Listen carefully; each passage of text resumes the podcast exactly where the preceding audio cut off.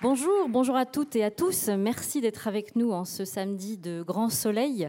Merci d'avoir choisi pendant euh, une heure et demie de partager ce temps euh, de réflexion autour de, la place des femmes. Et un grand merci à Michel Perrault d'avoir accepté notre invitation.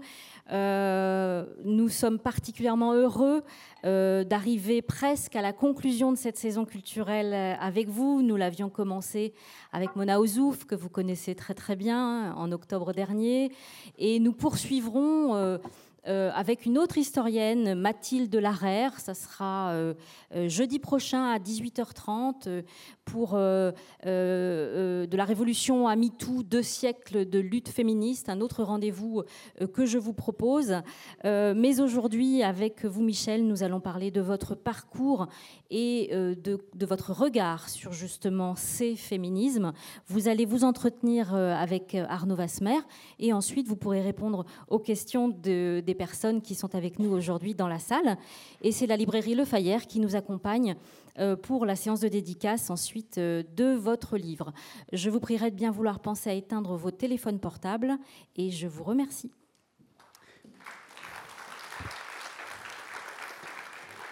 Merci Astrid, bonjour et donc bienvenue à, cette euh, rencontre. Moi je suis ravi de vous retrouver euh, Michel Perrault puisque nous comptions tout à l'heure le nombre de fois où vous étiez venu euh, ici. J'ai eu la chance à chaque fois d'être l'animateur de vos rencontres. C'est la quatrième fois. La dernière fois c'était justement avec Mona Ozouf dont Astrid vient de parler pour vous, votre livre sur Georges Sand, Georges Sand à, Nantes, et on la retrouve, cette Georges Sand, tout au long de votre nouveau livre, Le temps des féminismes, qui est paru euh, aux éditions euh, Grasset.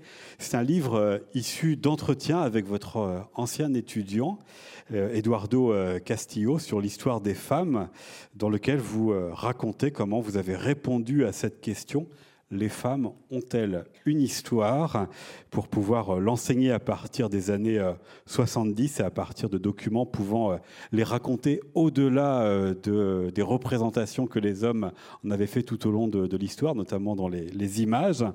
Mais c'est aussi un livre sur l'histoire des féministes, puisque dans ce, ce, dialogue, dans ce livre, il est question de l'évolution, de la révolution des rapports entre les sexes dans la société euh, contemporaine, comment et, pourquoi, après un, sommeil d'une trentaine d'années, le féminisme s'est réveillé, porté par une nouvelle génération avec euh, ses progrès dans les lois et les mœurs, mais aussi euh, ses résistances, une histoire dans laquelle le corps a une place.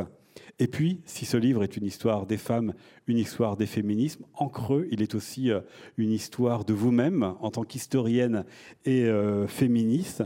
Euh, comment vous êtes devenue historienne et féministe, vous qui veniez d'un monde où le catholicisme et le communisme, les deux, et oui, avaient une grande place et une grande importance. Et comment aussi vous êtes inscrit dans une époque des années 50, 60, 70, où on faisait plus tout à fait de l'histoire de, la même manière avec euh, l'histoire euh, économique et sociale d'Ernest euh, Labrousse. Et j'aimerais qu'on commence justement par ceci, par cette origine de, votre activité d'historienne, puisque si on vous connaît comme étant historienne des femmes et du féminisme et une des pionnières sur l'histoire on y viendra à la fin aussi historienne sur les, les, prisons, puisque les presses universitaires de Rennes viennent aussi de publier un livre avec vous sur le sujet c'est d'abord le monde ouvrier qui vous a intéressé. Alors, vous l'aviez raconté récemment dans un livre Mélancolie euh, ouvrière avec euh, l'histoire euh, de Lucie Beau, une ouvrière en soi du Dauphiné au, croisement des 19e et 20e siècles. Mais qu'est-ce qui vous intéressait dans le monde ouvrier qui était un monde absent dans une partie de l'histoire? En tous les cas, on s'en occupait pas, on s'en occupait peu. Merci d'abord d'être là Hein, je vous salue. Et merci à vous que je retrouve donc pour la quatrième fois. Alors, votre question, pourquoi le monde ouvrier? Euh, J'ai fait mes études à la Sorbonne dans les années 50. Hein, C'est bien vieux. Et il y avait plusieurs grands professeurs. C'était très bons professeurs. Il y avait Ernest Labrousse qui a introduit l'histoire économique et sociale euh, qui n'existait pas dans les universités à cette époque. il y avait ça, et puis il y avait aussi euh, l'élan d'après-guerre. Hein. La France est pauvre, elle est à reconstruire, il y a la reconstruction, l'industrialisation, le contraire de ce que nous connaissons maintenant, et le monde ouvrier est très, très important. Il y a un développement de la classe ouvrière euh, et il y a aussi un développement du communisme qui est très très important. Et l'ouvrier prend la, figure centrale, action centrale, et aussi pour moi, qui venais d'un milieu, j'ai été élevé dans un collège religieux, etc.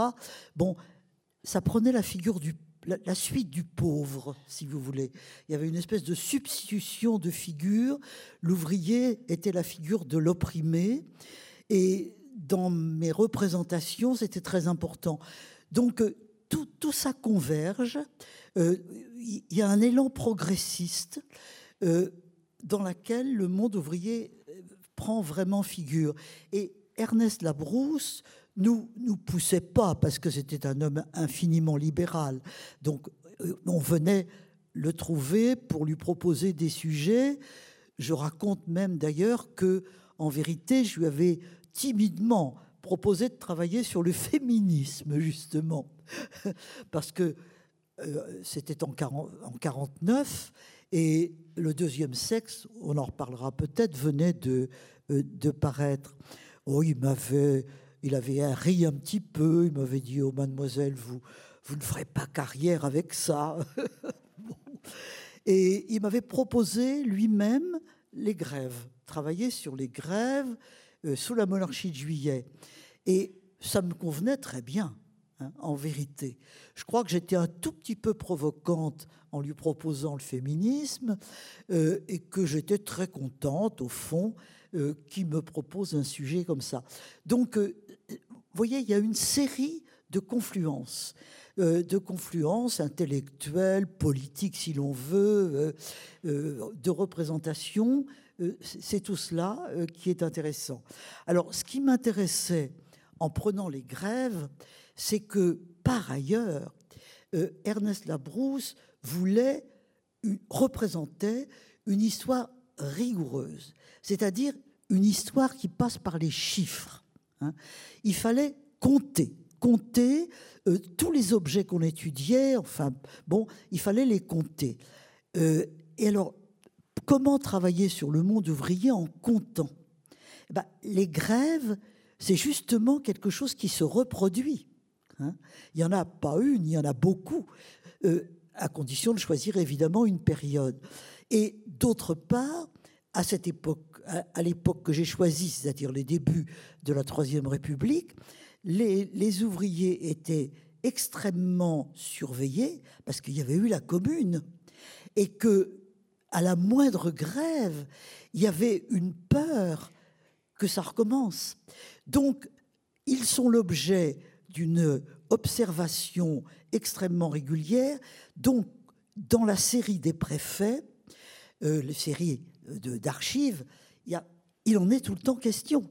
Hein. Dès qu'il y a trois, mais même euh, trois, j'exagère peut-être, mais dix ouvriers en grève quelque part, il y a un rapport de police. Tout de suite, on demande des informations. Conclusion, euh, j'avais choisi de travailler sur les débuts de la Troisième République, 72 euh, euh, aux années 90, après la Commune et jusqu'au 1er mai, le 1er 1er mai qui est le 1er mai 1890. Donc j'avais une période là de 20 ans où il n'y avait pas d'organisation, au fond. Et ce qui m'intéressait, c'était la parole spontanée. Voyez euh, Comment est-ce que les ouvriers, sans organisation, bah, malgré tout, ils ont des pensées communes, une solidarité qui se crée. Enfin, c'est ça qui, c'est ça qui m'intéressait, parce que c'était la possibilité aussi d'avoir une parole venue d'en bas. Voilà. Il y avait aussi cette idée des périphéries. Donc, le nombre, on peut compter, et j'ai fait. Alors, j'ai choisi de travailler sur toute la France. Je suis allé dans tout. je suis allé, pas toujours. Euh, j'ai été souvent, mais aussi par correspondance. Et je recevais, c'était une époque extraordinaire, où on envoyait par la poste euh, aux archives départementales à Caen, puisque j'étais à ce moment-là professeur à Caen, on envoyait les cartons d'archives pour que je puisse travailler sur les archives que j'avais détectées. Donc je pouvais compter, je pouvais faire des courbes. Euh, la Brousse était un homme de courbes. Il fallait faire des courbes de tout, il fallait compter tout. Et ça, je pouvais le faire. Avec 3000 grèves, je pouvais quand même faire beaucoup de statistiques. Et puis, dans les dossiers de police que j'avais, j'avais des tracts, j'avais des comptes rendus de police sur une petite réunion, il y avait beaucoup de mouchards. Hein. Euh, la police utilisait des, mouchards. Il y avait des gens. Alors, ça, pour moi, c'était drôlement marrant de, retrouver dans les différents dossiers quelqu'un qui, euh, en, réalité, jouait un double jeu terrible. Enfin, c'était marrant, non, parce que c'était plutôt angoissant. Mais ça de retrouver, c'était, c'était, c'était quand même intriguant. Voilà. Regarde de l'intérieur. Voilà comment j'ai choisi les ouvriers, comment j'ai travaillé là-dessus. Mais puisque une de vos idées premières était de travailler sur les femmes et le féminisme, elles apparaissaient comment dans ces courbes de statistiques, les femmes dans ces grèves-là, dans votre thèse sur le monde ouvrier, quelle place vous avez pu donner aux femmes? Elles étaient minoritaires. Elles étaient minoritaires euh, tout simplement parce que dans l'industrie, elles l'étaient. Hein. et d'une part, elles étaient minoritaires, et d'autre part, quand elles travaillaient dans les usines, c'était généralement jeunes. Euh, elles travaillaient dès 12 ans. Hein. De 12 ans à 20 ans, 22 ans, elles se mariaient. on se mariait, le mariage, c'était la clé de la condition féminine. On se mariait dans toutes euh, les bourgeois, bien entendu, c'était leur, leur, structure fondamentale, mais dans le monde ouvrier aussi on se mariait beaucoup. Donc, euh, elles allaient euh, au travail comme ça, enfin dans ces âges-là, et, dans une situation euh, où on considérait qu'elles n'avaient pas à faire grève. Voyez, la, grève était un acte viril. Hein. et ces jeunes filles, les parents les mettaient au travail pour qu'elles apprennent un métier peut-être, et puis aussi pour qu'elles rapportent de l'argent à la maison, bien entendu. Donc, si elles faisaient grève, on leur disait plutôt, mais reste tranquille, hein, c'est pas ta place. Conclusion, il n'y a pas énormément de femmes en grève, et il n'y a pas tellement de choses de, sur ces femmes en grève. la grève n'était pas, à cette époque, un acte féminin. Mais Ceci dit, quand elles font grève, c'est très intéressant. Hein. Et on les retrouve avec leur jeunesse la plupart du temps, hein. leur manière de faire grève euh, qui sont souvent joyeuses, parce que au fond, pour elles, faire grève, c'est un acte insolite. Et alors, comment faire? Elles savent pas trop. Elles dansent, elles chantent, elles font des manifs. Il y a une manière féminine et jeune euh, de faire la grève. Est-ce que pour les hommes en grève, il y avait une manière de placer les femmes à un endroit particulier de la grève ou de la manifestation? Ce que vous écrivez sur la manière de se protéger euh, de la police? Oui, dans les manifestations où les femmes sont présentes. Alors là, quand ce sont des manifestations générales, oui, on vient en famille et euh, souvent on reprend un ordre un peu processionnel. Hein, parce que le, faire cortège, c'est dans une culture catholique, c'est un petit peu imiter la procession. Et les femmes sont souvent devant. Hein. devant, éventuellement quand les enfants viennent, pas toujours quand même, ils viennent avec elles, donc devant les enfants avec les femmes. Ce qui veut dire que quand, par ailleurs, que quand il y a répression, elles risquent d'être particulièrement euh, euh, réprimé, enfin réprimé, oui, violemment par la police en face. Euh, à Fourmi, en 80, dans les années 90, la troupe a tiré et on s'est aperçu qu'il y avait davantage de, de femmes qui étaient mortes. Ça, c'est ce que vous avez travaillé sur votre, votre thèse, mais quelle était votre idée d'être historienne à cette époque-là et donc d'être une femme faisant de l'histoire dans ces années 50 à, à 70 Qu'est-ce que vous pouviez imaginer et comment c'était euh, considéré? Du point de vue de l'histoire des femmes? Non, du point de vue de, en tant que femme historienne, Oui. est-ce que c'était une possibilité euh, de carrière égale à celle des hommes historiens? Oh, oui. Bah, euh, oui, comment vous dire? Euh, Il n'y en avait pas encore beaucoup. Voilà, j'étais minoritaire. Que, quand je suis entrée à la Sorbonne, j'ai- passé mon agrégation en 51, vous vous rendez compte hein Bon, et à ce moment-là, j'ai été professeur à Caen euh, pendant sept ans. Et ensuite, j'avais commencé ma thèse à ce moment-là. Euh, je suis venu à Paris. Nous sommes venus à Paris, je devrais dire. Et euh, je suis assez rapidement devenue assistante à la Sorbonne à cause de la brousse. Enfin, c'est la brousse qui aimait bien ce que je faisais, qui m'avait euh, demandé de venir travailler dans son institut, qui s'appelait l'Institut d'histoire économique et sociale Marc Bloch. hein. Un homme tout à fait vénéré et, comme on le sait, qui a été assassiné euh, parce qu'il était juif et parce qu'il était résistant euh, par la milice et par les nazis. Euh, et donc, j'étais assistante dans cet euh, institut, et quand il y avait des réunions générales, j'étais la seule femme. Absolument. Et c'était d'ailleurs assez drôle parce que euh, il y avait des assistants masculins, il y avait des professeurs, tout le monde se retrouvait au moment des examens pour les étudiants pour discuter des copies et des sujets et des copies. J'étais la seule femme et les professeurs présidaient les jurys et ils disaient messieurs.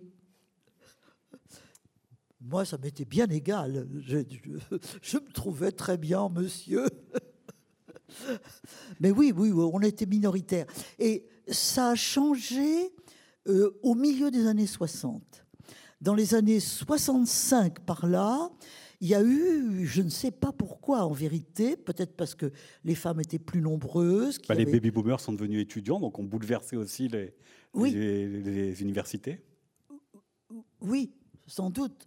Et on- a vu arriver euh, davantage de femmes parmi les assistants et les maîtres assistants, puisque c'est à ce moment-là que le corps des maîtres assistants euh, a, a été créé, que moi-même je suis devenue euh, maître assistante. La grande différence étant que assistant, c'était provisoire, en- principe, hein, euh, et maître assistant, c'était vraiment un, échelon. euh, donc, si vous voulez, oui, j'ai, pour répondre encore à votre question, j'ai assisté à la croissance du nombre des femmes dans le- les milieux d'historiens.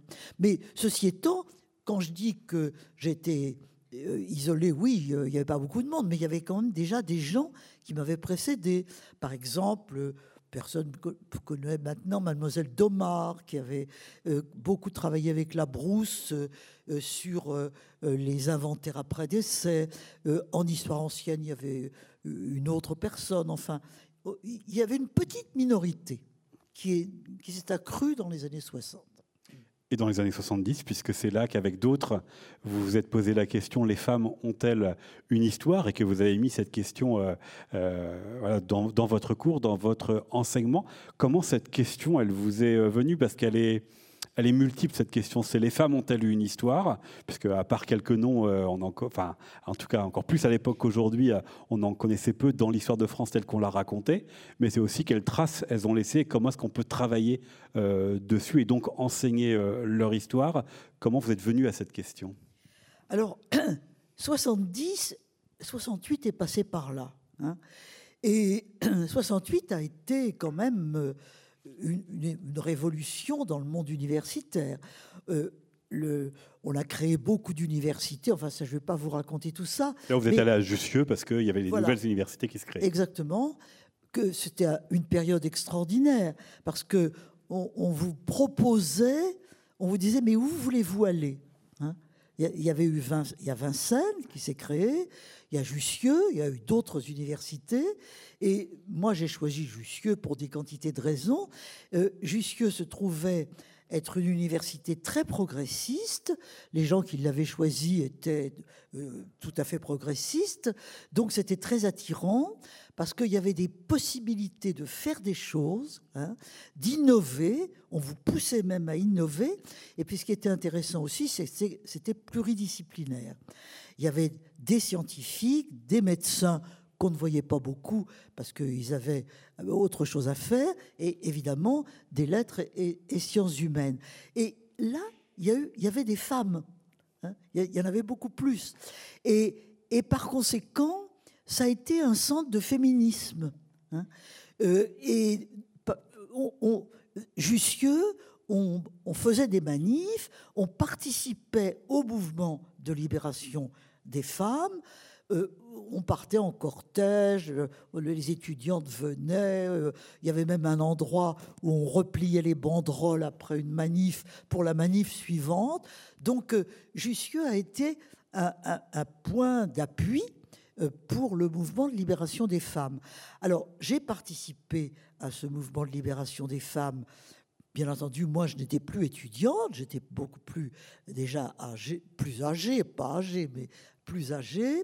Et euh, un jour, je me suis dit, mais je manif, bah, c'est très bien, mais qu'est-ce que je raconte sur les femmes dans mon enseignement?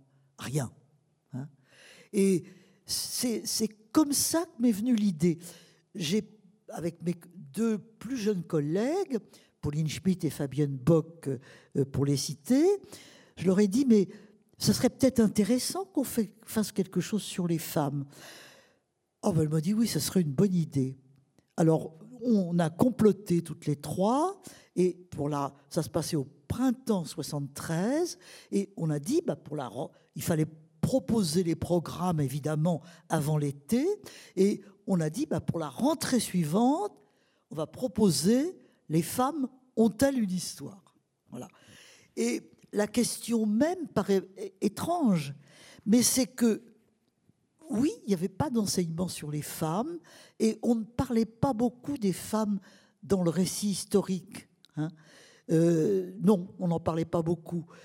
Et donc, euh, et, d'ailleurs, nous étions un petit peu maladroites pour faire ça. Comment est-ce qu'on allait faire? Qu'est-ce qu'on allait dire? Euh, Alors, on a commencé euh, avec d'autres disciplines, euh, la sociologie par exemple, l'anthropologie, où on parlait des femmes. En anthropologie, autour de la famille, évidemment, on parlait des femmes. Donc, euh, on a fait un premier semestre avec les autres disciplines et les historiens euh, sont entrés en scène au second semestre. Et en général, c'était des historiens patentés. Je pense à Pierre Vidal-Naquet, je pense à Emmanuel Leroy-Ladurie, Jacques Le Goff, enfin des gens euh, déjà très connus. Et on leur demandait tout simplement, mais dans les recherches que vous avez faites, qu'est-ce que vous voyez sur les femmes? Et ah, bah, ils disaient c'est intéressant. Et pour nous, ils réfléchissaient à une question à laquelle ils avaient à peine pensé. Vous voyez, c'était tout à fait intéressant. Mais se poser la question pour vous de comment raconter, c'est-à-dire en tant qu'historienne, quelle était la, matière première de, de l'histoire, de quoi vous disposiez pour raconter l'histoire des femmes au-delà de celles qui étaient euh, en haut de la société, euh, qui ont accompagné l'histoire des rois et des monarques? On a commencé à se poser la question des sources que, euh, avec quoi va-t-on faire l'histoire des femmes?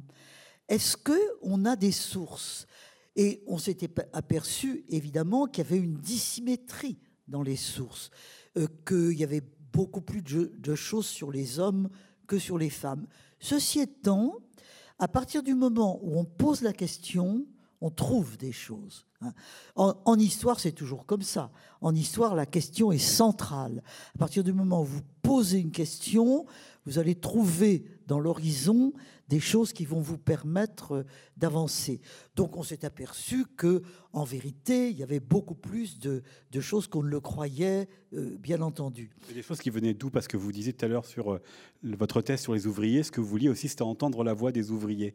Là, pour l'histoire des femmes dans l'histoire, est-ce qu'elles étaient racontées par les hommes et donc du point de vue des hommes, ou est-ce qu'elles s'étaient aussi exprimées, avaient laissé des traces qui donnaient à entendre leur point de vue sur l'histoire? Les sources des femmes elles-mêmes, on en trouve, on en trouve moins tout de même. On en trouve moins, effectivement, euh, pour des quantités de raisons. Euh, on s'y intéressait moins. Euh, elles étaient dans l'ombre du privé. le privé, pendant longtemps, on, a considéré que c'était pas une matière intéressante, hein, donc on n'en parlait pas beaucoup il y avait toutes ces raisons-là qui faisaient qu'on n'en parlait pas. Et que euh, l'histoire dans laquelle elles intervenaient, l'histoire de la vie privée, bah, ça a mis longtemps à émerger. L'histoire de la vie privée, euh, en histoire par exemple, euh, ça s'est fait à partir des années 80, 1980. C'est Georges Duby, Philippe Ariès, qui ont lancé une grande histoire de la vie privée. Évidemment, on ne peut pas faire l'histoire de la vie privée sans les femmes. Là, ça devient vraiment euh, un sujet. Et à partir du moment où c'est un sujet, eh bien, on, va détecter des sources, ne, serait-ce que les sources démographiques. Hein. On revient aux chiffres. Comment? On revient aux chiffres.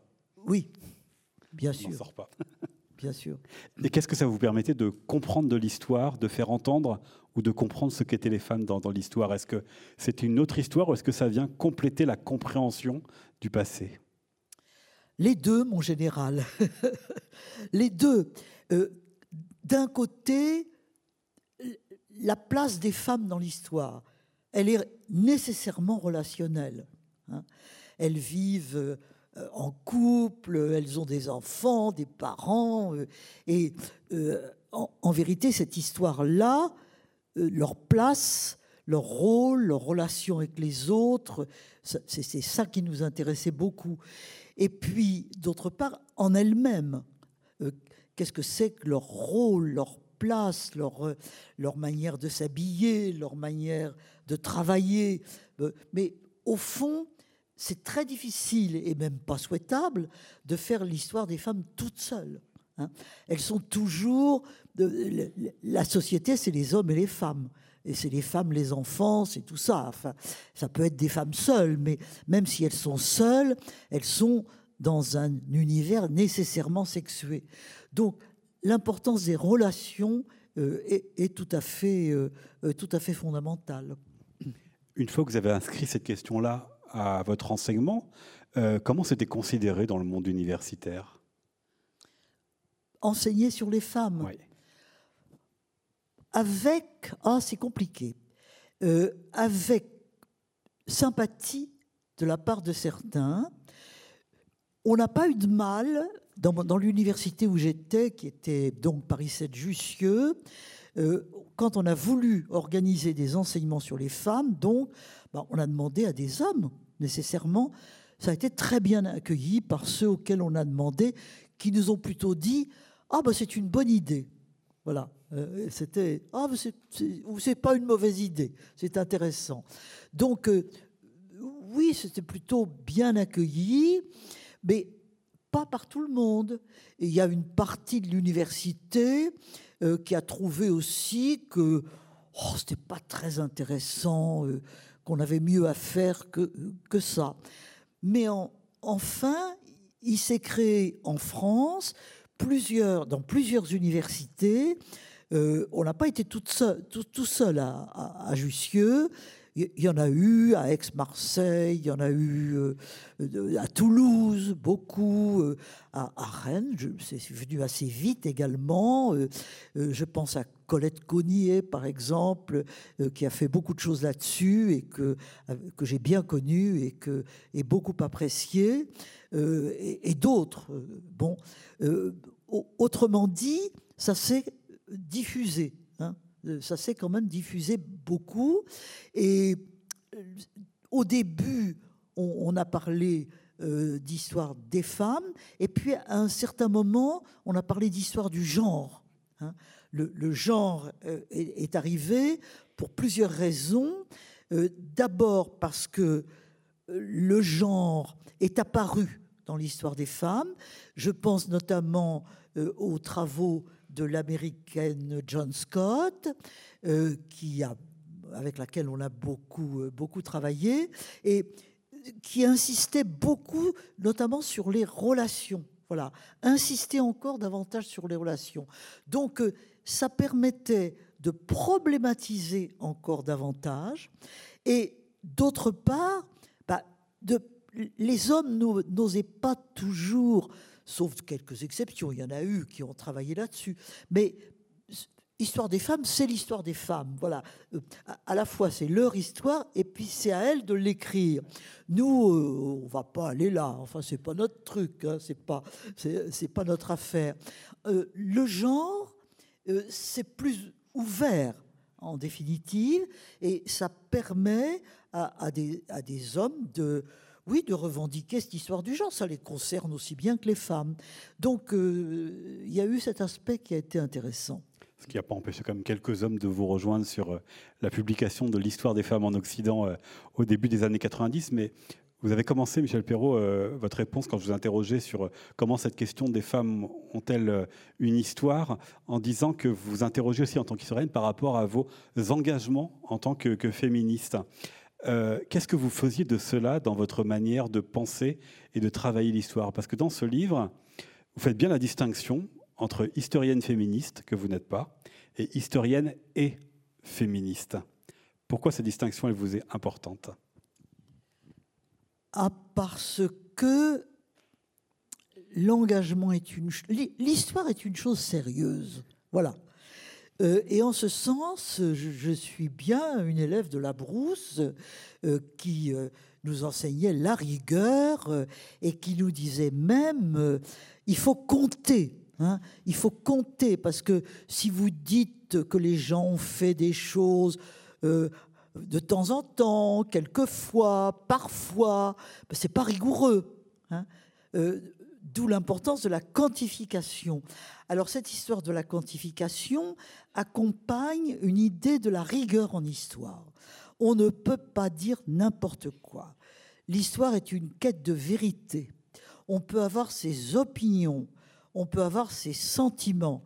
Et à l'époque de la brousse, je pense qu'on n'imaginait pas encore la réflexion qui s'est développée beaucoup après sur l'importance des subjectivités qui est devenu euh, quelque chose d'important. Mais euh, c'était l'idée de la rigueur, l'idée de la rigueur. Donc, euh, historienne et féministe, je suis historienne, je, cherche la vérité entre guillemets, parce que nous savons bien que c'est extrêmement difficile. Mais je, je, ne veux pas non plus, par exemple, dire que les femmes ont toujours raison. Hein. non, peut-être qu'elles n'ont pas toujours raison, peut-être pas il ne s'agit pas de faire une histoire militante. En donnant aux, femmes leur place dans l'histoire, en réfléchissant sur leur rôle à tous les niveaux, c'est ça qui va être mon apport à l'histoire des femmes.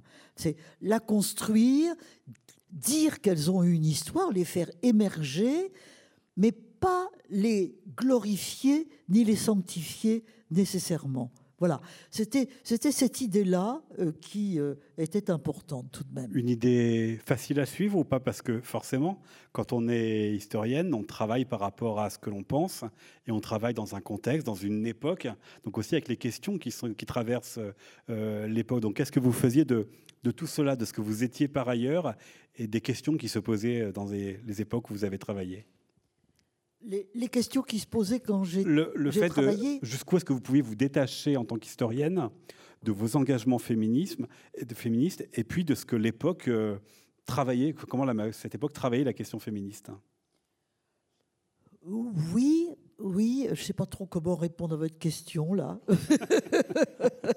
On peut passer à une autre, c'est pas grave. non, par termes de subjectivité, donc forcément il y a aussi le, bah, la subjectivité de l'historienne qui intervient dans votre travail. Vous en méfiez? Du fait que je sois femme. Féministe? Oui, bah, oui, bien sûr. Bien sûr, parce qu'il y, y, a toujours cette idée de l'histoire, c'est quelque chose de rigoureux, hein. c'est quelque chose de sérieux. Par conséquent, on, on, quête la vérité en histoire. Donc mes propres sentiments euh, vont peut-être me faire dire de sanctifier les femmes. Non, je ne veux pas ça. Je, veux les atteindre vraiment. Voilà. Et euh, le rapport entre les hommes et les femmes, euh, c'est quelque chose. Euh, il ne s'agit pas de dire que les femmes ont toujours raison, non, pas du tout. Il s'agit de comprendre leur rapport à travers le temps, de les faire émerger dans l'histoire. Ça, c'est important. On n'en parlait pas. Hein, de les rendre visibles, d'aller les chercher dans, dans tous les coins euh, euh, de la société euh, et, du monde. Mais surtout de comprendre, de comprendre pourquoi elles ont été oubliées, pourquoi elles n'ont pas eu le pouvoir, pourquoi... C'est ça qui est intéressant. C'est une quête de vérité, une, quête de vérité. Alors, est-ce qu'on arrive à, cette quête de vérité J'en sais rien. C'est très, très difficile. Parce que, bien évidemment, moi aussi, je suis subjective. Je, je, suis une femme qui a une histoire de femme et qui la porte avec elle. Mais on peut aller quand même assez loin, aussi loin que possible. C'est peut-être là d'ailleurs que les chiffres que mon maître Ernest Labrousse m'enseignait euh, peuvent me permettre euh, d'avancer. Par exemple, moi j'ai beaucoup travaillé sur les grèves, on le disait tout à l'heure. Bah, quand j'ai étudié les grèves de femmes, bah, je me suis aperçu qu'à l'époque à laquelle je les étudiais, elles étaient tout à fait minoritaires. Elles n'étaient pas très nombreuses à faire grève. Alors pourquoi? Voilà. Euh, Ça paraît effectivement dans, ce cas-là. L'histoire du féminisme, à quel moment est-ce que c'est entré dans votre enseignement et dans vos euh, travaux de recherche? Oh bien, à Jussieu, euh, tout, tout, de suite. Alors, la question des femmes dans ma recherche avant, euh, moi j'ai soutenu ma thèse en, en 71, quand, sur les ouvriers en grève. Je me suis, dans ma thèse, soucié des femmes. Je me suis dit, est-ce qu'il y a des grèves de femmes et quel est le rôle des femmes dans les grèves quand elles ne font pas grève? Donc, euh, j'ai consacré un chapitre à ça, euh, un chapitre qui d'ailleurs est un peu négatif parce que justement, dans l'époque dans laquelle, sur laquelle je travaillais, elles étaient minoritaires. Et ça me surprenait. Il a fallu évidemment que j'explique pourquoi, mais j'avais tendance à penser ben, elles ont tort de ne pas faire grève. Vous voyez, ce qui est ridicule. C'est une pensée ridicule. Mais je l'ai corrigé heureusement. Hein. Bon. Euh, et, et, par conséquent, euh, oui. Donc, euh, j'ai travaillé sur les, sur les, les, grèves. Et quelle était votre question J'ai oublié en route. L'histoire du féminisme, comment est-ce qu'il a L'histoire du féminisme. Alors, le, le féminisme, je l'ai introduit dans les années 70 dans mon enseignement. Et à ce moment-là, j'ai proposé beaucoup de sujets de recherche aux étudiants. Hein. C'est à ce moment-là que je me suis dit, euh, il faudrait développer les recherches à cet égard, et que comme j'étais professeur, j'ai proposé euh, beaucoup de sujets de, de maîtrise, et on, a construit, à ce moment-là, on a commencé à construire véritablement un champ de recherche sur les femmes euh, qui s'est beaucoup développé. Ben, il s'est beaucoup développé parce que ça a eu beaucoup de succès. Hein.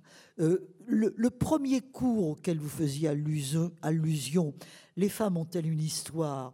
À Jussieu, c'est donc euh, à l'automne euh, 73. Hein. Euh, ce, cours a suscité un très grand intérêt de la part des, étudiantes, des étudiants aussi, mais les étudiants euh, s'en méfiaient beaucoup. Et au premier cours, ils sont venus pour chahuter. Hein. Attention, chahuter gentiment. Ben, ils n'ont pas été du tout, c'était pas du tout méchant. Mais dès que la discussion c'est ouvert. J'avais demandé à André Michel. André Michel est une sociologue et elle avait beaucoup abordé dans ses recherches les recherches sur les femmes. Alors, elle, avait euh, choisi un sujet euh, euh, bon, intéressant et il y avait des étudiants et ils sont tout de suite intervenu un petit peu provocateur hein, pour euh, euh, lui demander un petit peu pourquoi euh, elle avait choisi le sujet qu'elle avait choisi, etc. et il y avait un, petit peu une volonté de, de provocation de leur part, mais enfin, bon, c'était c'était pas très, pas très méchant non plus vous l'avez dépassé et, eux aussi. Est-ce que faire l'histoire du féminisme a engagé là encore à ouvrir d'autres archives, les archives du privé, les correspondances, les, écrits, les journaux intimes, mais aussi un autre type d'archives que sont les journaux qui au 19e siècle se sont euh, fortement euh, développés et qui ont parfois été portés par des femmes? Bien sûr, à partir du moment où l'on pose une nouvelle question, on cherche de nouvelles sources. Euh, c'est très créateur. Et ça, ça, peut se montrer pour l'histoire des femmes et pour beaucoup de questions. Et, bien sûr, d'abord, vous venez de le dire, la prise en compte des sources privées, où les femmes s'expriment davantage que dans les sources publiques. Bon. Euh, les journaux intimes, l'exemple des journaux intimes est, tout à fait intéressant.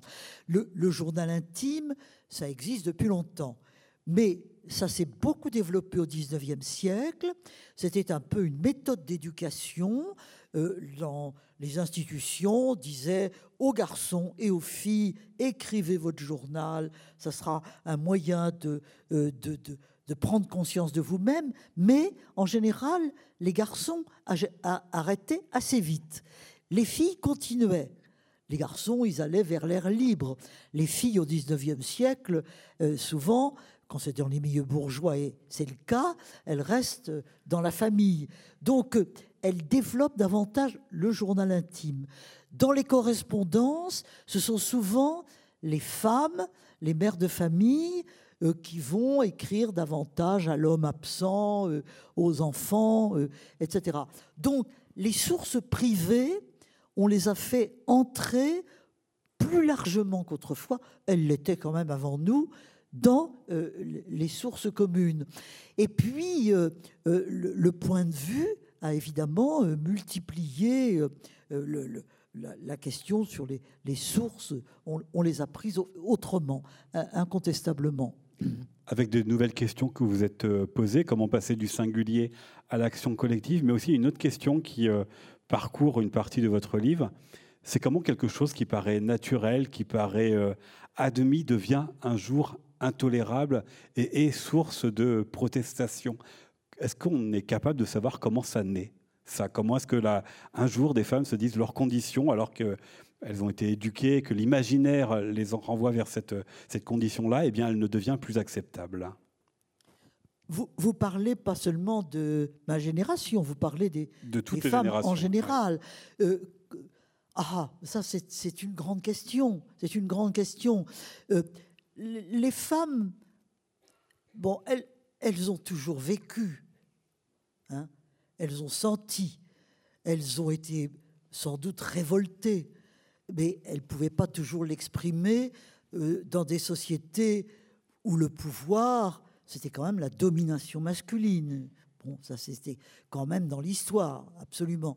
Mais alors ce qui est intéressant justement, c'est de voir comment elles existent quand même, comment elles protestent malgré tout, et quelles sont les formes de leur protestation. Donc euh, ça, c'est un, c'est un sujet euh, d'histoire tout, à fait, euh, tout à fait important.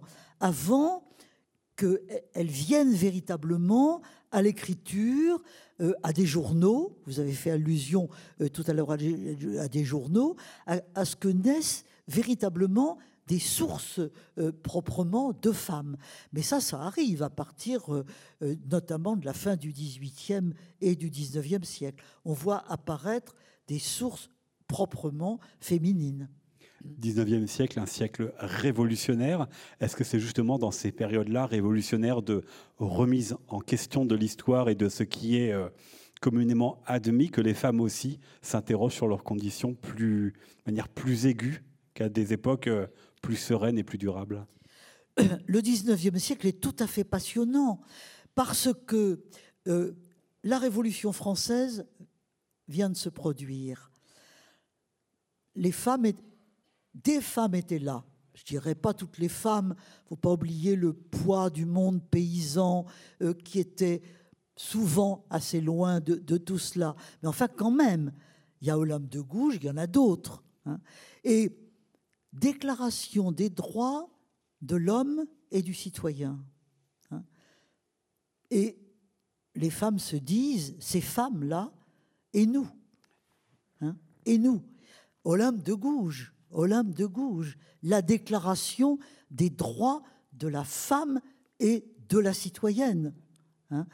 et, et, par conséquent, le début d'une revendication des femmes qui va être tout à fait intermittente, tout à fait euh, arrivant généralement au moment des révolutions. C'est à ce moment-là que euh, les femmes se disent bah, et nous, enfin, ça serait intéressant qu'on fasse quelque chose pour nous.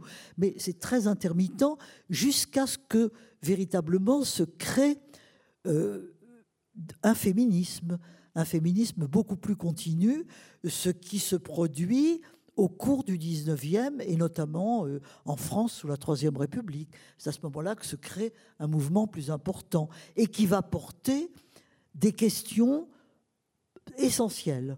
Hein.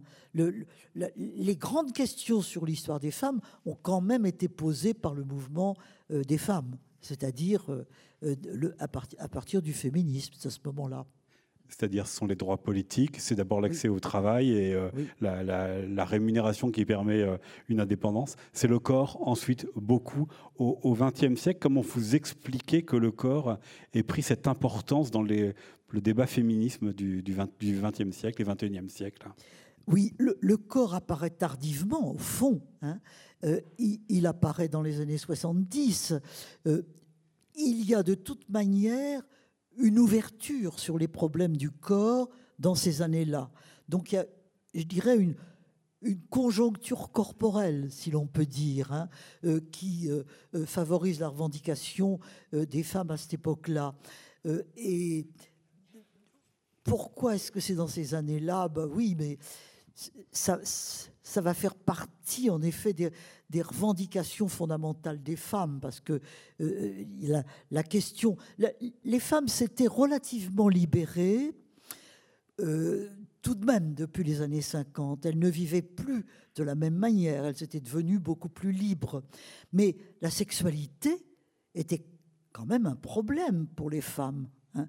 Euh, le droit à l'avortement n'existe en France, le droit pardon, à la contraception, je veux dire, n'existe que depuis 1967. Hein. C'est très tard, très tard. Donc euh, la question de l'avortement a été une question absolument centrale.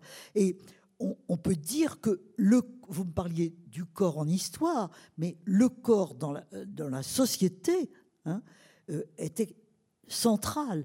Et, et là, on peut, malgré tout, avec les problèmes de contraception, la liberté qui est donnée, lui rendre une plus grande visibilité. Euh, la visibilité possible du corps des femmes va entraîner la revendication sur le droit à l'avortement, qui a été la grande revendication, bien sûr, des années 70, avec les grands procès, hein, où Gisèle Halimi a joué un, un rôle considérable, procès de Bobigny, en 72 euh, d'abord, et puis ensuite les grands, grands mouvements et la loi Veil en 73, 74, 75, pardon. Première fois et 79 de manière durable. Voilà, exactement. Donc euh, à ce moment-là, euh, ça, change les choses. Ça, ça, change les choses. Pourquoi? Le corps devient un objet, si l'on peut dire, pour lequel on se bat. Hein. Et les, historiennes, à ce moment-là, se sont dit, mais il faut faire sa place à ces questions-là en histoire aussi. Hein. Et c'est comme ça que, en étant présente dans l'histoire du temps présent, on a incorporé les questions d'histoire du temps présent dans l'histoire elle-même. C'est-à-dire la question avec du le corps. Ouais, c'est-à-dire la question du corps, mais aussi la question de, de la frontière entre ce qui est du privé et ce que du public qui a beaucoup euh, évolué aussi jusqu'à aujourd'hui, hein, où le, le, privé devient euh, public ou devient euh, politique. C'est ça aussi qui a permis ces combats et qui a été au, au cœur de certains des, des combats de s'intéresser à ce qui se passe dans le privé, le corps, l'intimité, la jouissance sexuelle, aujourd'hui les violences conjugales, féminicides. Oui, bien sûr. Euh, le, privé est, devenu un objet essentiel pour les historiens. Euh, en général, il ne faut pas oublier que l'histoire de la vie privée à laquelle j'ai fait allusion tout à l'heure euh, est une grande entreprise de Philippe Ariès et Georges Duby.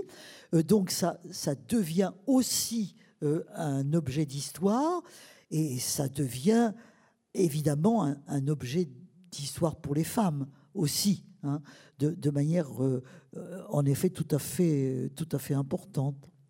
Mais comment l'histoire des femmes, telle que vous l'avez euh, cherchée et enseignée, a contribué au militantisme féministe et inversement, vous avez parlé à plusieurs reprises depuis, de, depuis le début de cet entretien, la question de la parole, faire entendre la parole d'abord des ouvriers, mais des femmes aussi. Or, avoir accès à la parole publique et pouvoir s'exprimer euh, pleinement, c'est aussi une conquête euh, féministe. Est-ce qu'il y a eu un encouragement de l'histoire envers le féminisme et le féminisme envers l'histoire? Oui, bien, bien sûr. D'abord, l'idée de faire l'histoire des femmes, euh, c'est est, né du féminisme quand même. C'est, ce sont les, les féministes qui se sont dit ce que je vous disais tout à l'heure. Euh, ben, qu'est-ce qu'elles font Où est-ce qu'elles sont euh, Et oui, c'était très, très, très, très important. Donc, ça naît du féminisme, c'est porté par lui.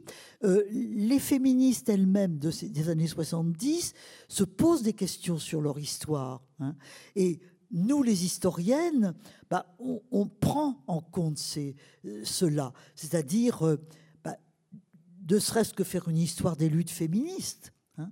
Euh, qu'est-ce que c'est que le féminisme? Pourquoi, et comment? Là, on rejoint des questions que vous venez de me poser tout à l'heure. À quel moment est-ce qu'elles apparaissent dans l'espace public? Avec quelle source est-ce qu'on va faire ça? Par exemple, il existe en France une seule bibliothèque des femmes, il faut quand même le souligner. Et prochainement un musée. Hein et prochainement un musée du féminisme à Angers. Oui, exactement. Exactement. il n'y a que effectivement que la bibliothèque Marguerite Durand à Paris. À Paris, la bibliothèque Marguerite Durand, je me, je me réjouis euh, que euh, à, bien, à Angers, il y ait bientôt des projets euh, là-dessus. Il faut signaler d'ailleurs que c'est Christine Barr qui est une de mes anciennes élèves, étudiante plutôt, euh, qui euh, est à l'origine de ce, des projets d'un musée, enfin je ne sais pas, d'un lieu en tout cas pour, euh, pour l'histoire des femmes. Donc euh, oui, c'est comme ça que ça se fait. Enfin voilà, de fil en aiguille, si j'ose dire, si j'ose employer une expression aussi. Euh, Genrée, c'est ça Aussi féminine. oui, mais sauf qu'il se pose une question, parce que vous l'abordez au moins à deux reprises dans le livre. Est-ce que les féministes lisent les livres de l'histoire des, des, femmes? Vous êtes plutôt d'accord à un moment avec euh, Tissou Lecoq que ce livre reste un peu sur les étagères des bibliothèques, qui sortent pas vraiment? Est-ce qu'il y a eu un, un défaut de transmission Alors la transmission, bah, c'est pas facile la transmission, parce que il faut que les gens se posent des questions, euh, sans quoi ça les intéresse pas. Donc euh, c'est pas pas commode la transmission. D'abord, euh, il y a des obstacles dans la société. les femmes, il y en a marre. Hein. Les femmes, assez parlé des femmes. Il y, a des problèmes de transmission dans l'ensemble de la société, avec souvent euh, des obstacles. Il peut y avoir aussi un ras-le-bol, même chez les femmes. Ça, peut arriver aussi, ça. Euh, autrement dit, pour transmettre quelque chose, il faut aussi en, transmettre la curiosité. Hein. Euh, que les gens se rendent compte que ce n'est pas des idées en l'air, mais des problèmes profonds qui pourront leur permettre d'éclairer euh, des aspects obscurs de l'histoire euh, en général et pour eux-mêmes. Il faut atteindre ce niveau-là pour susciter euh, la curiosité et que ça devienne euh, en effet une question générale.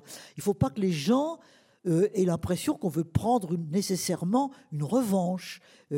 développer l'histoire des femmes, c'est pas développer la revanche du deuxième sexe, c'est poser des questions qui concernent tout le monde. Hein. Et bien entendu, il est compréhensible que les hommes se disent Oh, ben ça, c'est des histoires de femmes, on va leur laisser. C'est souvent comme ça que ça se passe d'ailleurs, et que ça s'est produit. Mais en réalité, ça les concerne autant que les femmes. Hein. C'est une question qui concerne les rapports entre les deux. Et c'est intéressant de voir aussi que des hommes se posent ces questions. Nous avons toujours eu des alliés. Hein. On a toujours eu des alliés. de gouge. Bah, on a toujours eu des alliés parmi les hommes qui ont considéré que c'était intéressant de, de, faire l'histoire des femmes, mais qui l'a fait pour eux aussi. Euh, poser l'histoire de la question qu'est-ce que c'est qu'avoir euh, une histoire d'homme, une histoire de la virilité. Ça a été fait d'ailleurs par un, certain nombre. Mais euh, je, je pense que c'est comme ça que se, développent les questions en histoire. Avec la difficulté, aujourd'hui, le titre de votre livre, c'est le temps des féminismes. Donc vous avez bien choisi de mettre ce mot au pluriel. Il a toujours été pluriel. Euh, au moment de l'avortement, il y avait aussi bien, la limite qui était pour une avancée des lois, quand d'autres étaient pour pratiquer l'avortement avant même la loi. Aujourd'hui, le féminisme, c'est une pluralité de courants de pensée, une pluralité aussi de revendications. Est-ce que ça devient plus difficile de transmettre cette histoire et puis de créer du commun avec cette histoire? Alors la, pluralité, la transmission, euh, la, pluralité, bien sûr. Euh, les femmes n'ont pas nécessairement été toujours d'accord, même en étant féministes. Euh, un exemple, la doctoresse Lagroix Veille-Allais et Evelyne Sulro fondent dans les années 50 Maternité heureuse. Hein, qui deviendra après le planning familial. Qui est, voilà, qui est à l'origine du planning familial. L'agroaveillale, elle était pour la contraception très réservée sur l'avortement. Hein, alors que Evelyne Sulro, protestante par ailleurs, était favorable à l'avortement.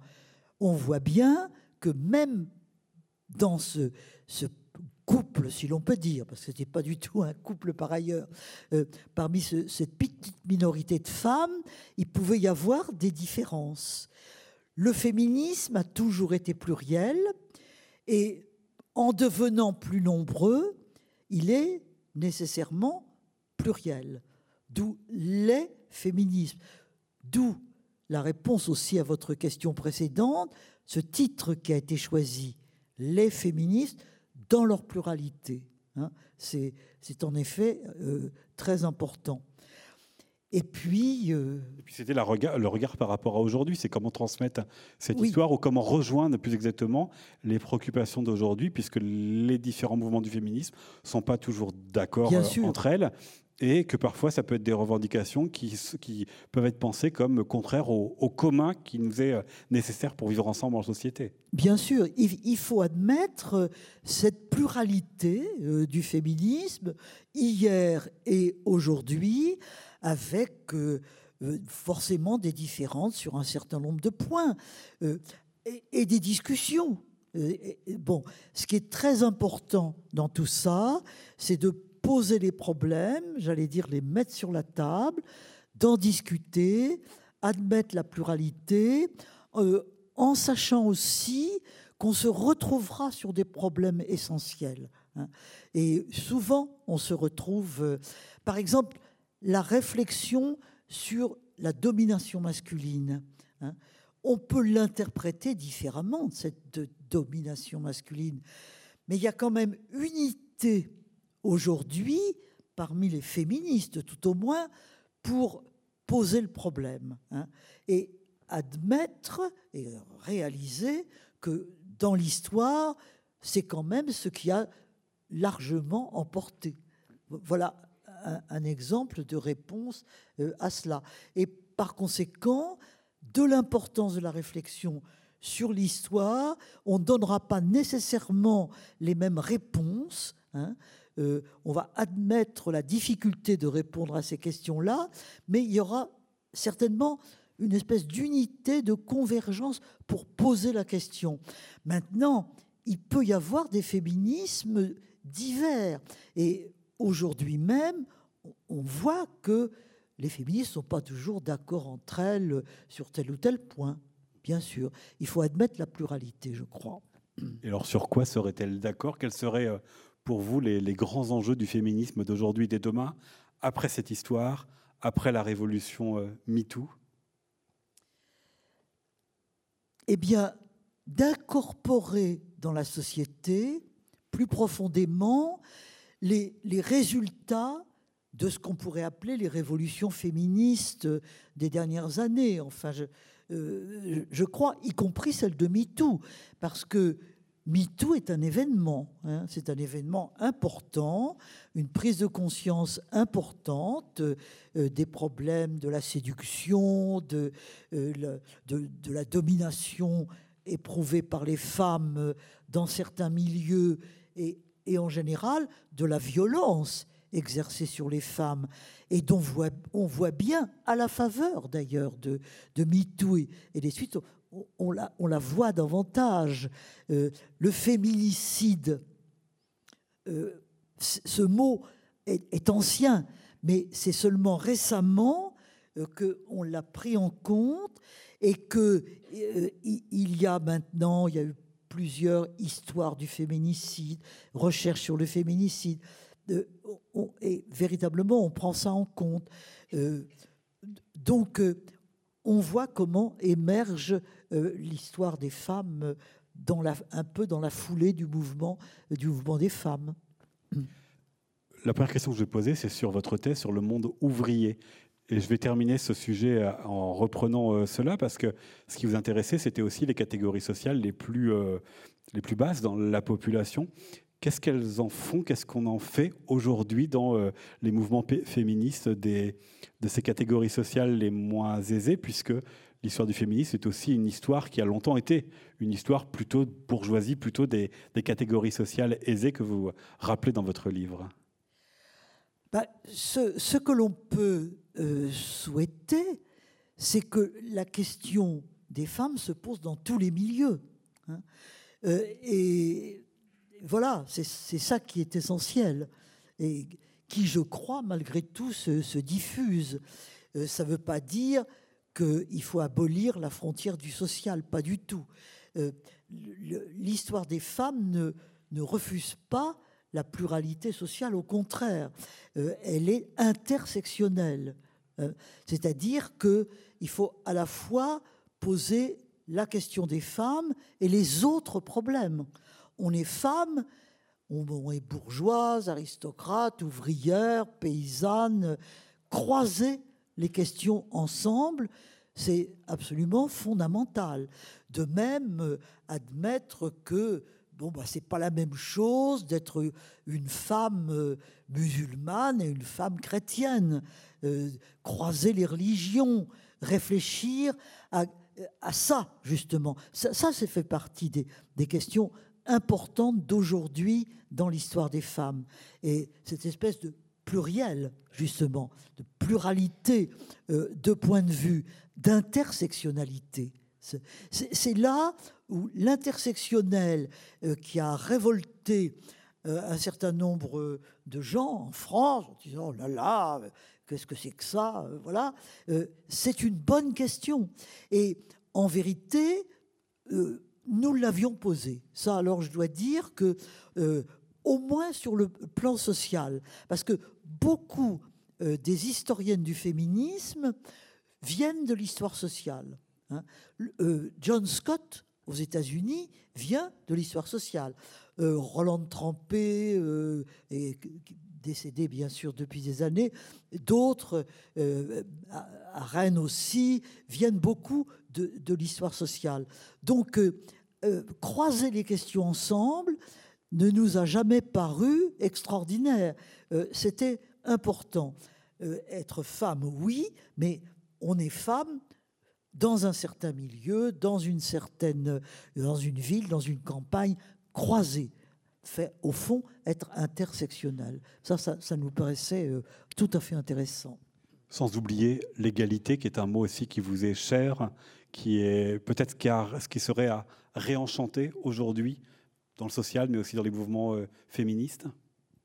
La question de l'égalité. De l'égalité, ouais. Réenchanter l'égalité, peut-être qu'on aurait perdu de vue, avec des demandes, des revendications euh, particulières.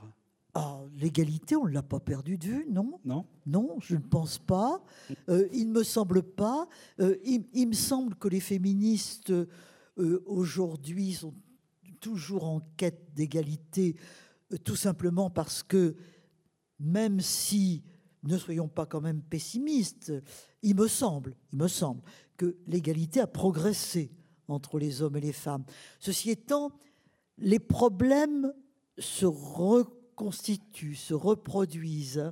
On avance et il se pose euh, sans cesse de nouvelles questions.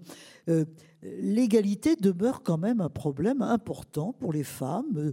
Euh, égalité, liberté, les deux. Je, pense que, oui, je, je, pense que c'est important. Je renvoie notamment cette question-là à un livre du journal Le 1 auquel vous avez contribué il y a un an ou deux, je crois, où Eric Fotorino interrogeait euh, Mona Ozouf sur la liberté, Cynthia Fleury sur la fraternité, et vous-même justement sur ce mot euh, d'égalité. Mais c'est avec un autre livre que j'aimerais euh, terminer, une question sur punir et comprendre, qui est, il vient de paraître aux presses universitaires de Rennes dans une nouvelle collection épure. C'est Frédéric Chauveau ici qui vous interroge, puisque si on vous connaît comme étant historienne et une des pionnières de l'histoire des, femmes et des féministes, eh vous avez aussi et depuis très longtemps un, un intérêt pour ce qui est de la prison, ce qui est du crime, ce qui est de la délinquance, ce qui est notre fascination-répulsion pour euh, les faits euh, divers, et ça depuis, euh, pareil, ces années 60, 70. Et finalement, on rejoint ce que vous avez dit tout à l'heure, les chiffres, les chiffres, les chiffres, puisqu'il y avait des, nombreuses archives depuis le 19e siècle où on a quantifié les crimes, les délits et les peines de prison. C'est par là que ce sujet vous a éveillé, en plus d'avoir fréquenté Michel Foucault, en plus d'avoir été sensibilisé à la question des, prisons dans les années 70 Oui, euh, ce, qui m'a intéressé sur, dans les prisons, euh, c'était... Il y avait des révoltes dans les prisons dans les années 70. Et ce, monde se révélait à nous alors qu'on n'y avait pas tellement pensé, hein, pas beaucoup en histoire. Euh, d'où l'idée de travailler là-dessus. Et puis, il y avait, vous, le dites aussi, euh, des, statistiques. Euh, j'ai commencé, moi, par écrire un, article dans les annales euh, sur de la délinquance et système pénitentiaire au 19e, où je m'intéressais surtout aux statistiques criminelles. Hein. Comment est-ce qu'on peut mesurer le, le, crime? Et puis la prison s'est en effet imposée comme un, objet, si l'on peut dire, un, lieu absolument fondamental. Et euh, est, très riche en définitive, très, euh, très important.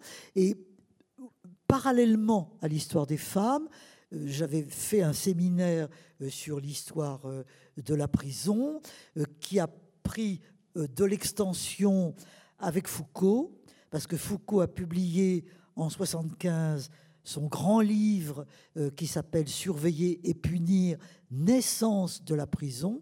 Hein. ça a été pour moi l'occasion de le rencontrer. De Avant la publication, hein, parce que c'est dans un colloque, vous étiez une des communicantes et il était dans la salle, il a été intéressé tout en discutant votre texte. C'est ça, exactement. C'est comme ça que la rencontre s'est faite.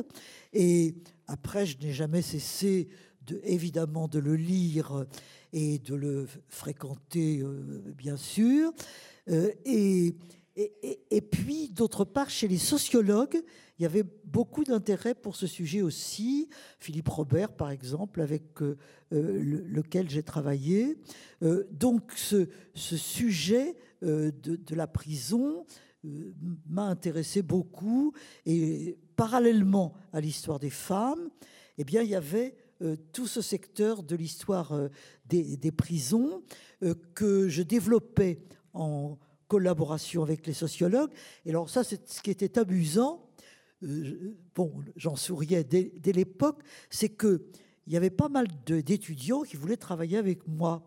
Mais travailler sur l'histoire des femmes, oh bah quand même, ils n'osaient pas trop, c'était l'histoire des les étudiantes, aller faire ça. Alors, ils venaient me trouver sur les prisons, hein, sur le crime, sur les prisons. C'était plus viril, d'une certaine manière. Hein. Et j'ai eu euh, beaucoup d'étudiants qui ont travaillé euh, sur ces questions-là, sur le fait divers. Dominique Khalifa, de, tout le monde se souvient avec tristesse, euh, qui s'est suicidé et qui a été un un de mes plus brillants élèves, euh, étudiants euh, à Jussieu. Donc, euh, on développait beaucoup tout ce secteur du fait divers, de, de, la délinquance des prisons, de la criminalité. Ça a été un secteur qui s'est quand même beaucoup développé. Frédéric Chauveau n'a jamais été mon étudiant.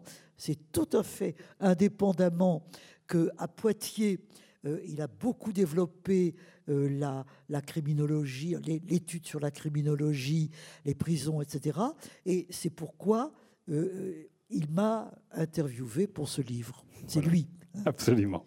C'est à lui qu'on doit ce livre. Voilà. Je dois le dire. Hein. Absolument. Et attendez qu'Edouard Castillo, lui, était bien un de vos anciens étudiants. Merci en tous les cas pour cette heure et quart. Et je vous propose de poursuivre la conversation.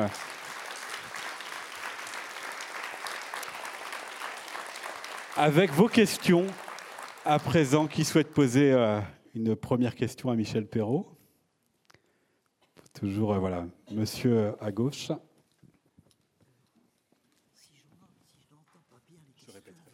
Bonjour Michel Perrault et merci pour la richesse et la densité de cet entretien qui euh, finalement embrasse quasiment la totalité de votre carrière si monumentale et tellement, tellement novatrice. Euh, je voudrais vous poser une question en fait euh, qui porte euh, sur peut-être ce qu'on pourrait appeler un sous-objet de, l'histoire féministe.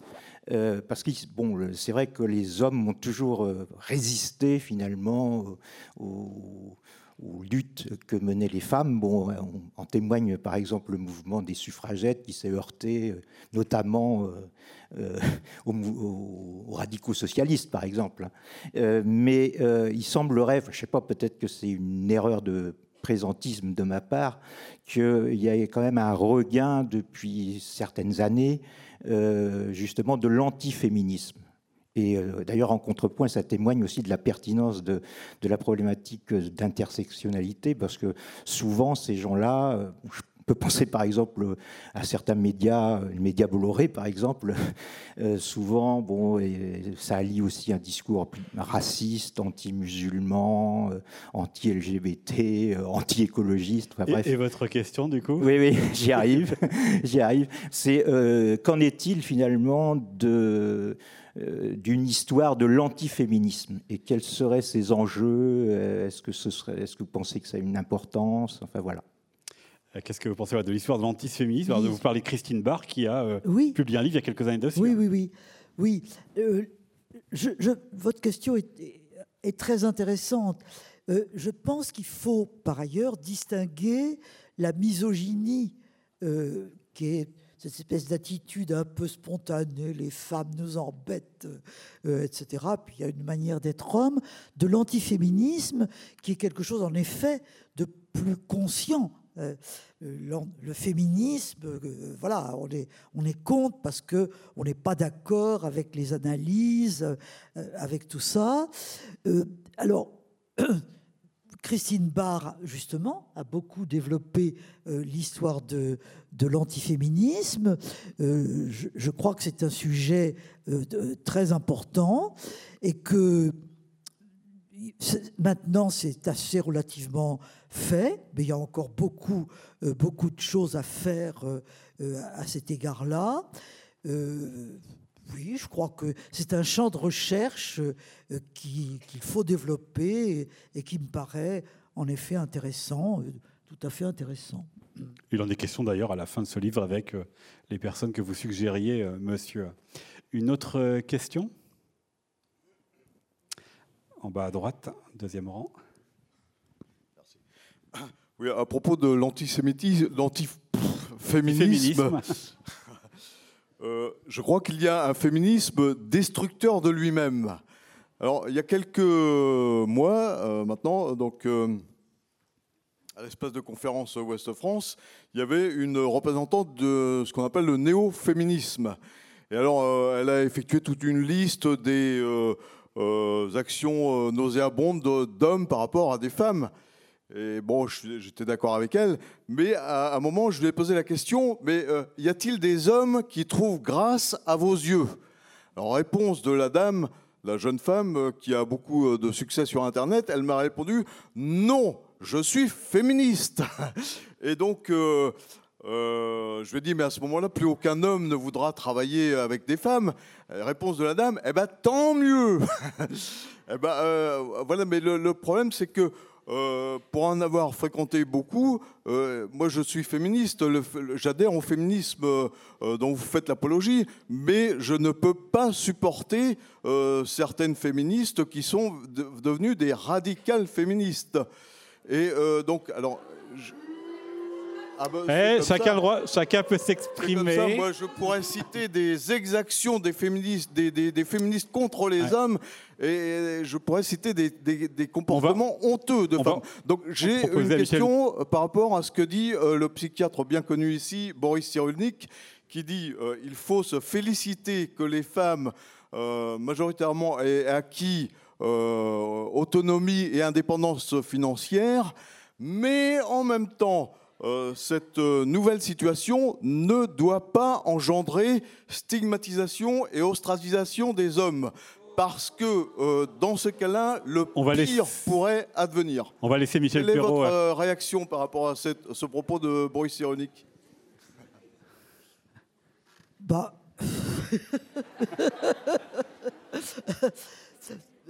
Comment dire? Je, je, je, pense que le, féminisme est pluriel. Euh, bon, moi je suis, comment dire, c'est pas commode votre question quand même. Qu'il y des femmes radicales, après tout, pourquoi pas? Il y a aussi des hommes radicaux. Hein. Euh, donc, euh, le féminisme est pluriel et il faut admettre qu'il y ait plusieurs manières de voir dans le féminisme il vous aura pas échappé que pour ma part, euh, je suis une, féministe euh, amie des hommes. Je les aime bien. Voilà. Bon. je ne dirais pas non, pas, pas les hommes. J'admets au contraire que les questions doivent être posées euh, dans leur pluralité, que la discussion est quelque chose de très, très important. Ceci dit, il faut comprendre aussi qu'il peut y avoir un féminisme radical et qu'après tout, la radicalité fait parfois avancer les choses aussi. Hein. Euh, c'est souvent, euh, souvent par ça que cela arrive.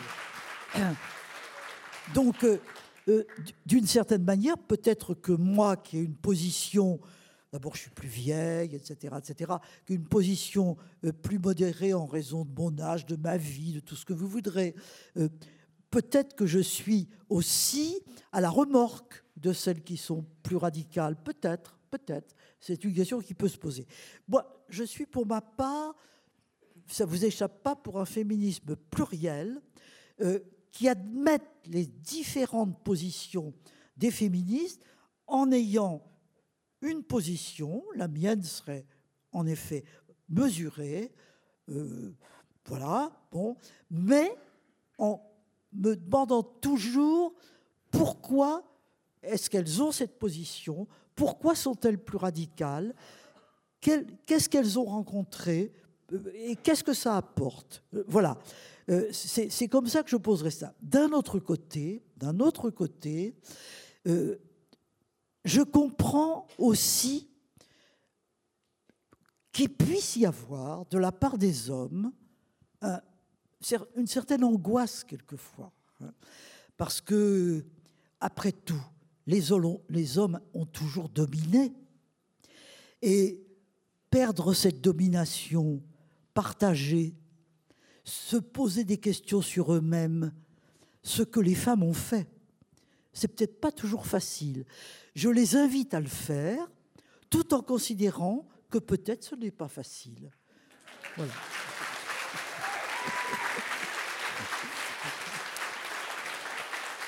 Une euh, nouvelle question.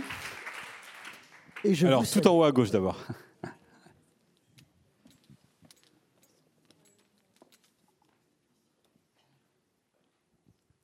Bonjour, merci pour votre travail. Moi, j'avais une question qui concerne euh, vraiment la manière de hum, qu'ont eu les femmes de s'approprier des savoirs. Notamment, vous avez parlé tout à l'heure un peu de l'avortement et euh, s'approprier ces savoirs, ces savoirs euh, scientifiques et médicaux, ça a été important dans les luttes euh, autour de l'avortement. Est-ce que est-ce que c'est quelque chose qui revient un peu ensuite euh, dans l'histoire ou même avant? Est-ce que s'approprier des savoirs, euh, donc ici médicaux, mais peut-être dans d'autres domaines aussi, euh, ça a été une partie importante des luttes et de ce que vous avez pu étudier? Alors, puisque pendant l'avortement, il y a eu une acquisition de savoirs euh, médicaux euh, pour pouvoir pratiquer l'avortement, est-ce qu'il y a d'autres exemples dans l'histoire, avant ou après, d'acquisition de, euh, de savoirs qui ont pu contribuer à, à des luttes? C'est un peu ça le sens de la... Oui, c'était ça le sens de ma question. Et Vous n'avez pas un, notamment, un exemple qui pourrait être plus... bah, en fait, l'IVG, par exemple, a d'abord été euh, pratiqué par des femmes. On, on parle notamment de Delphine Seyrig, qui a été... euh, qui a accueilli euh, des, des militantes et des militants qui pratiquaient des, avortements dans son appartement avant que ça soit légal. C'est une, une forme de d'appropriation, merci, des savoirs et de voilà d'appropriation des savoirs médicaux et de prise en charge euh, de savoirs euh, experts par les militantes, euh, qui a ensuite été réapproprié par, euh, le- enfin une fois que la loi est passée, c'est plutôt l'hôpital qui a capté tout ça. Est-ce qu'il y a d'autres euh, exemples comme ça un peu dans l'histoire que vous avez pu voir de d'émergence de savoirs experts euh, Pardon, c'est peut-être trop compliqué comme question. Non, mais c'est surtout la recherche d'exemples qui va être plus compliquée. Oui, c'est une question, c'est une question importante. Euh, plus on s'approprie les savoirs, mieux ça vaut. hein. Euh, par ailleurs, les femmes peuvent inventer des savoirs aussi, hein, euh, que s'approprient les, hommes. Euh, comme appropriation de savoir, ce qui me vient à l'idée, peut-être ça répond pas du tout à votre question, c'est les barrières qui existent encore pour les femmes par rapport aux sciences. hein. Il y a toujours ce- cet obstacle euh, qui existe vis-à-vis des mathématiques ou de la physique. Euh, les femmes qui disent c'est pas pour moi et à juste titre parce que souvent euh, on, on considère que c'est pas pour elles. Je remonte un petit peu loin dans le temps. Moi, j'ai eu une fille qui était très bonne en maths. Elle a voulu faire une thèse de maths, elle a fait une thèse de mathématiques. Et elle a, comme c'est obligatoire dans le domaine des mathématiques, elle a trouvé la démonstration d'un théorème. Et le laboratoire dans lequel elle était a communiqué au laboratoire américain euh, les résultats de cette thèse. Le laboratoire américain, entendant Anne Perrault, on dit Ah, ben nous ne savions pas que Anne était un prénom d'homme. Ceci se passe il y a déjà pas mal de temps. hein. Donc, euh, pour les femmes, s'approprier euh, les savoirs, euh, c'est en effet pénétrer tous ces domaines de mathématiques, sciences physiques, etc., etc.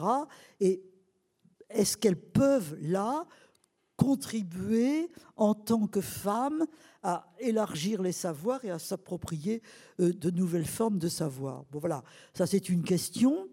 Euh, Par ailleurs, plus simplement, à partir du moment euh, où on pose la question des femmes, on apporte un autre regard sur toute chose, au fond, et on va même susciter des sources nouvelles. Euh, ça s'est très bien vu dans les années 70, 70 et après, 70-80, mettons, euh, avec le développement de l'histoire orale. hein. Euh, l'histoire orale a été développée pour plusieurs catégories de l'humanité, si l'on peut dire, les ouvriers et les femmes. les ouvriers, bon, ben, n'avaient pas tellement écrit, donc leur demander leur vie, raconter leur vie, c'était très important. Mais c'était la même chose pour les femmes. Et l'histoire orale s'est beaucoup développée avec les femmes pour faire surgir des sources nouvelles, entendre des, des, témoignages nouveaux, des, euh, des voix nouvelles, etc. Donc, euh, oui, je pense que euh, faire l'histoire des femmes, c'est élargir la notion de source, c'est nécessairement poser d'autres questions, élargir les interrogations et, et, finalement élargir le champ de l'histoire. Ça, je crois que c'est très important. Je ne sais pas du tout si j'ai répondu à votre question.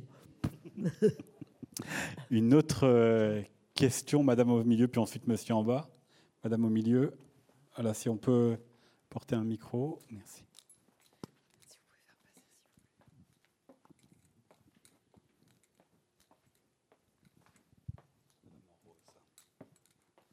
Euh, oui, c'est peut-être un peu. Vous pouvez relever la main, s'il vous plaît, Madame. Vous pouvez relever la main pour qu'on vous voit bien. Voilà, au milieu. Bonjour. Euh, c'est peut-être un peu personnel. Alors bien, bien, dans le micro, par contre. Oui, je voudrais parler en fait de ma grand-mère euh, Julienne, qui a eu quatre enfants hors mariage, mon arrière-grand-mère, à une époque où ça se faisait pas. Et à la veille, je fais un peu de généalogie, à la veille de chaque du mariage de chacun de ses enfants qui a réussi à arriver à l'âge adulte, elle a reconnu cet enfant. Comment se fait-il qu'une femme soit obligée de reconnaître son enfant à la veille du mariage de l'enfant? Je ne comprends pas là. C'est un peu technique, hein. c'est un peu. Oui, puis je ne sais pas si euh, c'est un sujet sur lequel vous. Bah, c'est pas le sujet général d'aujourd'hui, mais c'est quand même, ça touche quand même une femme. C'était voilà, l'histoire de l'arrière-grand-mère de Madame qui a eu des enfants hors mariage et qui a reconnu euh, euh, ses enfants de manière euh, officielle au moment du mariage. Mais je ne sais pas si. juste, avant le, juste, avant le, mariage. Oui, juste avant le mariage de chacun de ses enfants. Comment ça se fait au point de vue historique? Est-ce qu'il y avait une loi qui obligeait Il y avait une loi qui obligeait voilà, de, déclarer son enfant qui était déjà à l'état civil, mais qu'elle n'avait pas reconnu. Le père, bien sûr, il n'avait pas reconnu. On ne sait pas qui c'est, quoi. Oui, merci. Hein, bien sûr. Est-ce qu'il y avait des lois dans ce sens-là? Voilà, quelle était la loi? Eh bien, je ne sais pas, madame. Ah ben voilà, ça va rester un je mystère. Je ne sais pas. Et vous savez, il y a plein de choses que je ne sais pas, hein, vraiment. Merci quand même. Je ne sais pas. ça va rester euh, mystérieux. Peut-être dans la salle, y a-t-il quelqu'un qui a une réponse à cette question? Ça serait intéressant d'avoir euh, un ou une juriste, parce qu'il y a probablement des problèmes de droit là-dedans, hein, des problèmes d'évolution du droit. Je ne sais pas. J'avoue mon incompétence. Après une question. Euh, souvent, vous savez. une question devant.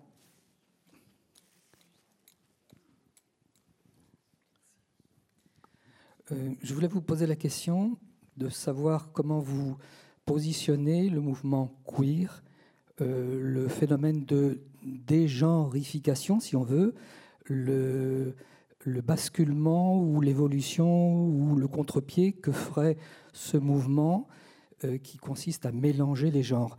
Je pense par exemple à une trajectoire, celle de Christine de Pisan au XVe siècle, qui a commencé par écrire une œuvre qui s'appelle La Cité des Dames, dans laquelle elle a valorisé, héroïsé les femmes, puis au fur et à mesure de son évolution, euh, a écrit un livre qui s'appelle Le livre de mutation de fortune, dans lequel elle conçoit finalement la possibilité d'une réversibilité du sexe, de l'homme qui passe femme, de la femme qui passe homme.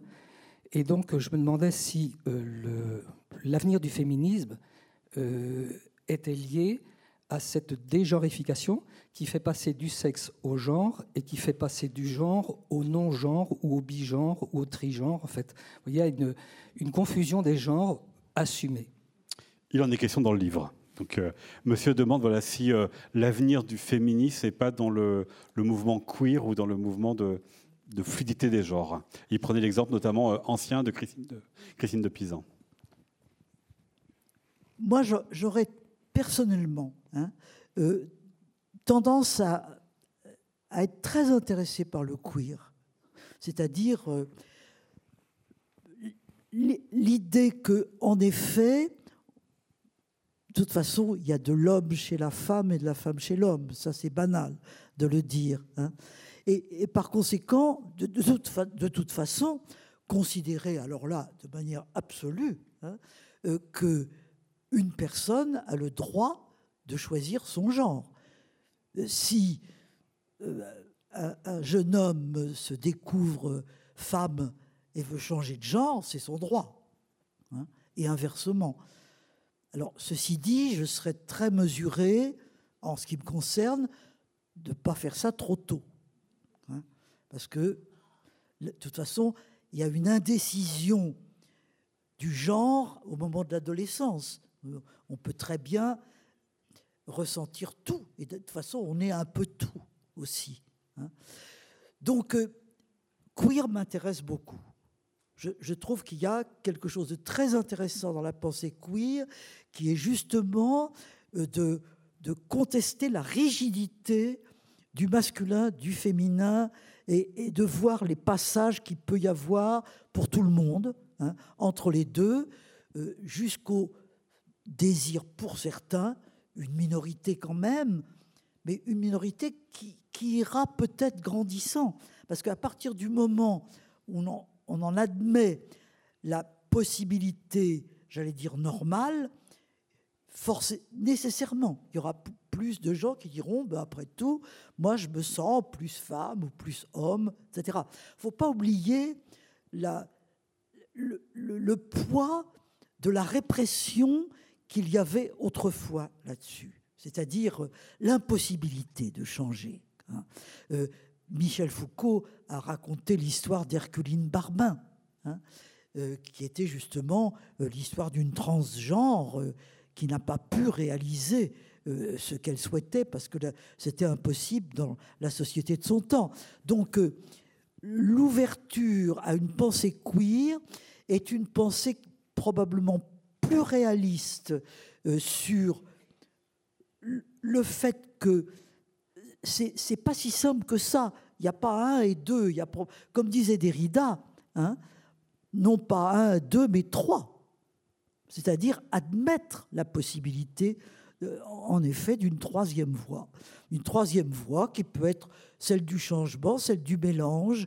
Euh, ça serait un peu ça ma position aujourd'hui. voyez hein.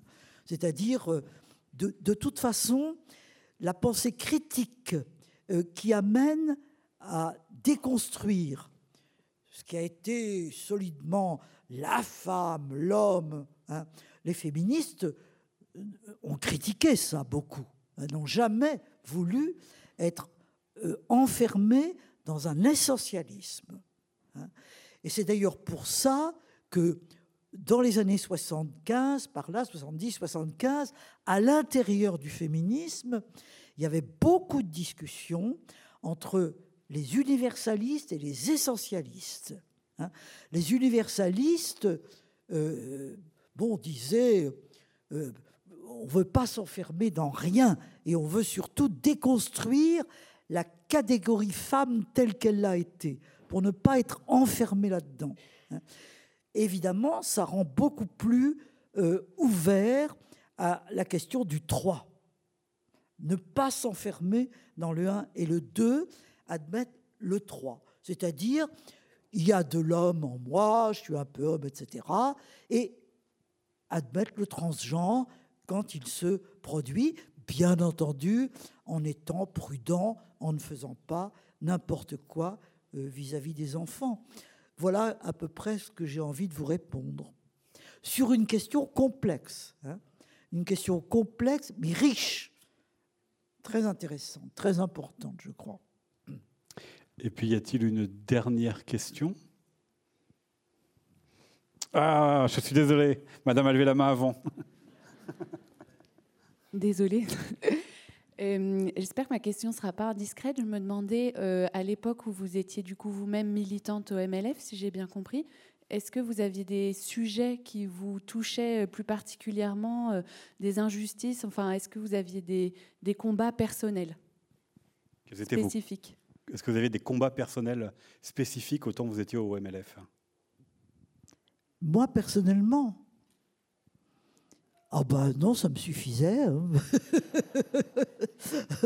Euh, oui, enfin, votre question n'est pas simple.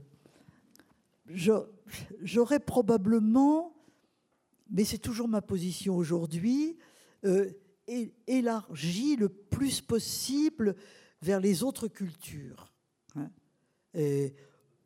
Aujourd'hui encore, d'ailleurs, je pense que quelqu'un vient de poser un petit peu la question, euh, la question des migrantes.